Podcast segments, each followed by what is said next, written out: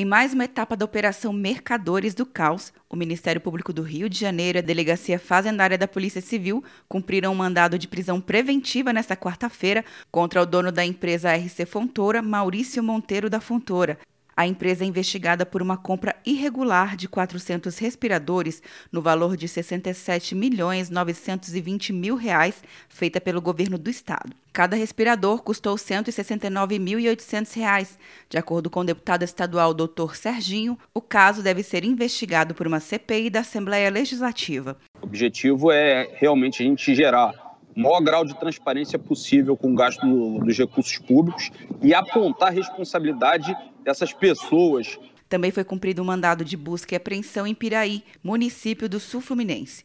Os mandados foram expedidos pela primeira vara especializada de crime organizado do Tribunal de Justiça do Rio de Janeiro. Na semana passada, a Operação Mercadores do Caos prendeu cinco acusados de integrar o esquema fraudulento. Quer um ano sem mensalidade para passar direto em pedágios e estacionamentos? Peça a Veloy agora e dê tchau para as filas. Você ativa a tag, adiciona veículos, controla tudo pelo aplicativo e não paga mensalidade por um ano. É por tempo limitado. Não perca. Veloy. Piscou, passou.